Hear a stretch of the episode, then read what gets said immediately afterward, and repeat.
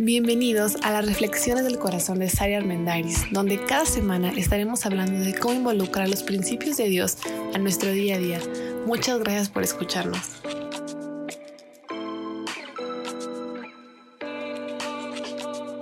Hola, hola, bienvenidos a este nuevo episodio. Les quiero compartir una pregunta que me ha hecho reflexionar mucho. ¿Cuál es tu percepción sobre los errores? Digo, ¿alguna vez te has puesto a pensar al respecto? ¿Cómo percibes tu error propio o el error de otra persona desde, pues desde tu trinchera? ¿Qué significa que tú te equivoques? ¿Acaso ves el error como algo malo? ¿Ves el error como algo, no sé, que se tiene que evitar, que, que no quieres cometer? ¿Buscas evitar cometer errores? ¿Qué ideas tienes de manera en general acerca de los errores? Durante mucho tiempo hemos sido enseñados sin palabras explícitas a través de los comportamientos que se nos refuerzan, a través del ejemplo, a través de la historia que vivimos acerca de que el que comete un error es porque está haciendo algo mal, es porque tal vez es una persona inadecuada, eh, se puede considerar fracasado, se puede considerar hasta un poco inferior a los demás. Y muchas veces hemos aprendido que los errores, pues ni modo, ya lo cometiste, escóndelo, que nadie se dé cuenta, que se minimice al máximo porque qué pena, porque no quiero que la gente sepa, porque no quiero que quede en mi récord, porque no me gusta a mí mismo saber que me equivoqué. Y se me hizo muy interesante reflexionar en todas estas preguntas, porque honestamente ni yo misma me había puesto a pensar cuál es mi propia percepción acerca de los errores. De hecho, me llevó a platicar con mi esposo un buen rato cómo percibe él los errores, qué son desde su punto de vista, qué son desde mi punto de vista. Y bueno, hay muchas ideas en mi cabeza al respecto, pero pues hay una cosa que es segura, o sea, vamos a cometer muchos errores en la vida, sí o sí. No hay forma de que haya una persona que nunca se equivoque y que haga todo muy bien o haga todo al pie de la letra. Porque entonces entra la siguiente reflexión. Y no me voy a aclarar mucho en eso, pero la dejo en el aire y es, ¿qué es hacer todo muy bien? ¿Qué es hacer todo al pie de la letra? ¿No? A veces somos o buscamos ser mucho más comprensivos con los errores ajenos que con los propios. Y digo a veces porque puede ser quien también sea muy duro con las demás personas cuando se equivocan. Pero en esta serie que estamos hablando acerca de influir positivamente en la vida de las demás personas, en lugar de buscar controlar, en lugar de buscar manipular, en lugar de buscar chantajear, sino que realmente podamos ser una influencia positiva en los demás a través de la responsabilidad personal, a través del autocontrol, para que entonces la relación fluya de una manera muchísimo más sana. Pues ajustar nuestra percepción acerca de los errores. Y, leí una frase que me encantó que dice, dale la bienvenida a los errores. Y de eso quiero hablar en este episodio. Para poder influir positivamente, para que nuestras relaciones sean mucho más sanas, necesitamos abrazar los errores en lugar de estarlos condenando todo el tiempo. Y ojo, no estoy diciendo que, que hay que fomentar los errores, no, para nada. Pero es que ya es como un mindset que pues no nos gusta equivocarnos, no nos gusta cometer errores. Pero el hecho que no me guste o el hecho de que haga todo por evitarlos, pues no va a garantizarme que no se van a cometer. Al contrario, o sea, van a estar ahí. Y me gustaría que reflexionáramos en este punto que les, que les comento acerca de cómo percibimos los errores, pero ahora cómo percibo mis errores y cómo percibo los errores del otro. ¿Cuál es mi grado de juicio? ¿Cuál es mi exigencia? Acerca de los errores tal vez de mi cónyuge y de los míos, o de mis papás y de los míos, o de mis hijos y de los míos. Porque puede haber quien con el otro sea muy duro y de manera personal sea muy condescendiente o al revés, quien a las demás personas perdona mucho más, es más empático, es más compasivo, pero consigo mismo es muy duro. Yo tiendo a ser este segundo grupo. Con los demás entiendo perfecto que todos nos podemos equivocar y no hay bronca, no te preocupes, es un proceso, hay que aprender. Pero cuando yo me equivoco, híjole, arde Troya en mi mente, o sea, ¿cómo me pude haber equivocado? Y en cualquiera de los dos puntos, ya sea que le tires más al otro o que te tumbes más a ti mismo cuando te equivoques, hay un chorro de, de ego ahí inmiscuido, porque si soy compasiva con los demás, pero no soy compasiva conmigo y mis propios errores, pues ¿quién me creo para juzgarme tanto? Y al revés, si soy muy dura con los demás y no soy compasiva conmigo misma, ¿dónde queda el amor al prójimo?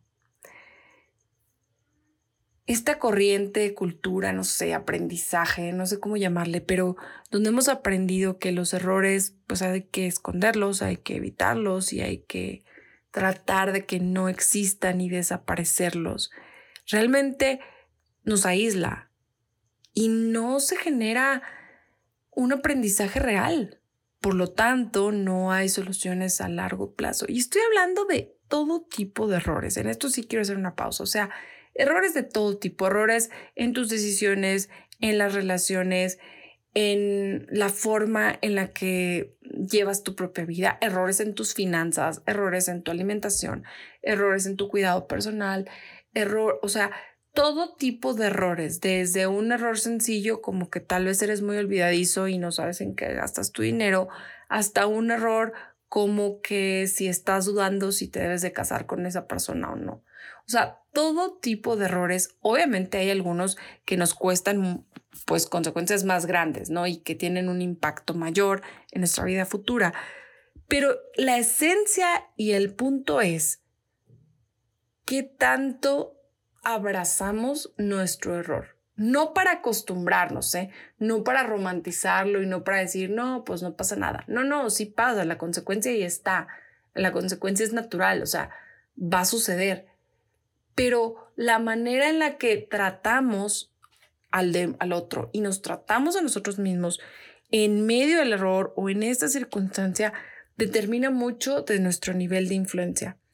Es mucho más sano ver los errores como oportunidades para aprender y no como una declaración de insuficiencia para el otro o para conmigo es mucho mejor fomentar la responsabilidad personal a la perfección. Y entonces les contaba que estuve platicando con mi esposo acerca de sus perspectivas respecto al error. Y entonces caímos en un punto interesante y yo le decía, bueno, ¿tú qué crees? ¿Cuál es la, la visión de Dios respecto a los errores? Tomando en cuenta que al menos él y yo creemos que, que Dios es perfecto y es nuestro modelo a seguir. Entonces, ¿cuál crees que es como la visión que Dios tiene acerca de los errores. Y bueno, es una plática muy larga que no tenemos el tiempo suficiente, pero me llevó a reflexionar en las palabras del apóstol San Pablo cuando escribe a los filipenses y les dice, miren, no es que yo ya lo haya logrado todo, no es que ya haya llegado a la meta, o sea, no lo he alcanzado ya, pero una cosa hago, olvidándome de lo que queda atrás, prosigo a la meta, al premio del supremo llamamiento por medio de Cristo Jesús. Y me llama la atención cómo un hombre como Pablo, que es interesante porque Pablo era exigente con él y con los demás. O sea, su personalidad era con todo el mundo, era directo, duro, a la cabeza, confrontaba, enfrentaba. Y aún así está diciendo, miren, yo he dado todo, esta carta la escribe en la cárcel, está prisionero por andar predicando acerca de Jesús. Entonces dice, pues yo lo he dado todo, pero no estoy donde quiero estar. O sea, no soy perfecto ya, pero no me clavo en lo que ya pasó. Me aferro a lo que está delante de mí. Me aferro a que yo estoy seguro y confiado que lo que hago lo hago porque tengo este llamado a servir y alcanzar la vida eterna con Dios. Y creo que esta es la actitud que podemos aprender y que hoy me gustaría transmitirles acerca de los errores. siempre hablamos de la responsabilidad personal y si hay algo que yo aprendo que Dios quiere que aprendamos nosotros es a ser responsables de nosotros mismos para dar cuentas de nuestra propia vida, no a justificarnos, no a lamentarnos, no a quedarnos hundidos en ese pantano, sino a tener la humildad de decir, me equivoqué, lo lamento, perdón, me equivoqué, o sea, no era lo correcto. ¿Qué puedo hacer ahora? ¿Cómo lo puedo enmendar? ¿Cómo puedo seguir adelante y cómo puedo avanzar? Hace un par de episodios hablábamos acerca del pensamiento neutral y decíamos que el gran problema del negativismo es que te quedas estancado en este pantano de que pues ya valió, cometí un error, entonces es una bola de nieve, a partir de aquí todas van a ser decisiones muy malas, nada va a funcionar. O te vas del otro lado, que es, pues no importa, cometí un error, pero ya mentalidad en positivo, a partir de ahora puras cosas buenas, lo vamos a lograr, si se puede, hay que pensar bonito. Y decíamos cómo realmente los dos son arenas movedizas, o sea, no avanzas. El pensamiento neutral es, ¿dónde estoy? Ya me equivoqué, lo puedo solucionar, ¿qué puedo hacer y qué puedo avanzar? De manera muy concreta, de manera muy puntual. Y eso es abrazar el error. Abrazar el error es, me voy a equivocar, claro, porque soy ser humano, pero ni me clavo en creer que entonces ya soy lo peor, pero tampoco soy tan relajado que no veo el área de oportunidad y que no aprendo de eso y vivo en mi zona de comodidad. No, no, no. ¿Qué voy a hacer con mi error? Fomentemos de manera personal la responsabilidad y no la perfección. Y de manera personal, y entonces ahora sí, a influir a los que están a nuestro alrededor de esa forma. ¿Qué hago con mi error? Bueno, lo primero es que reconozcamos nuestro error. Miren, la culpa no lleva al cambio. La culpabilidad nada más nos estanca en estas arenas movedizas. Y sentirnos culpable no es un sentimiento proactivo y mucho menos Dios te quiere hacer sentir culpable. Para nada. Si tú crees en Dios, la clave aquí es el arrepentimiento. O sea, es, ya me equivoqué, no debí. Está bien, no lo, ya, no debí, no debí comerme ese taco extra, porque entonces ya estoy empanzurrado y entonces ya no es lo que quería y quería cambiar mis hábitos alimenticios. Ok, bueno, ya, ya me lo comí, se acabó, le dejo de dedicar pensamientos. Entonces, la próxima vez que me vuelva a sentar, voy a sentarme a comer con mucha más conciencia y no voy a ceder ante la tentación de la gula. Eso es abrazar el error, es reconocer, ya me equivoqué, no nada más me echo latigazos y le echo limón a mi para sentirme culpable y sentir que con la culpa resuelvo algo, porque la culpa no resuelve las cosas, pero el arrepentimiento sí. El decir, perdón, lo siento, lo lamento, aquí estoy, lo acepto. ¿Qué puedo hacer? Ese fue el gran problema de Adán y Eva en el principio de todo. Dios estaba viendo lo que estaba pasando. Llega y les dice, ¿qué onda? Y, ah, no, este, no, no sé, pues no, no sé qué pasó, este, ¿cómo? O sea, no, pues el otro no, no, yo no fui, yo tampoco. Y esa conducta, digo, el ser humano sigue siendo el mismo, ¿no? Y esa conducta sigue replicándose toda la vida. Punto número dos, reconciliar. Si ya reconociste, ahora hay que reconciliar. La relación es mucho más importante que cualquiera de nuestros errores. Y vale la pena que esto lo tengamos bien grabado en nuestro corazón.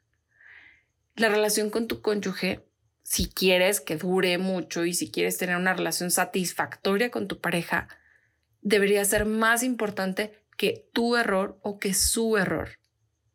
La relación con tus hijos siempre será mucho más importante que un error de ellos o que un error tuyo. La relación con tu mamá, la relación con tu papá, las relaciones son lo más importante.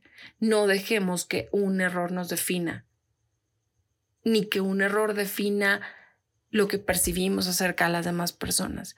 Y una vez que buscas reconciliarte y que busques decir, ok, quiero restablecer esto, quiero, depende, te digo, depende del error, depende de las consecuencias y depende del impacto, pero entre más rápido lo hagamos, mucho mejor. Entre más tiempo nos tardamos en confesar el error, en aceptarlo, en abrazarlo y en buscar reconciliarnos, las consecuencias nada más van creciendo.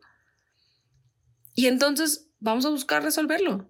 Vamos a trabajar en equipo y ver, ok, ya me equivoqué, cometí un gran error, las consecuencias son bien terribles para la familia, pero ¿cómo podemos trabajar para que de verdad veamos una mejoría? ¿Cómo podemos trabajar para que esto pueda revertirse y para que sea un área de aprendizaje?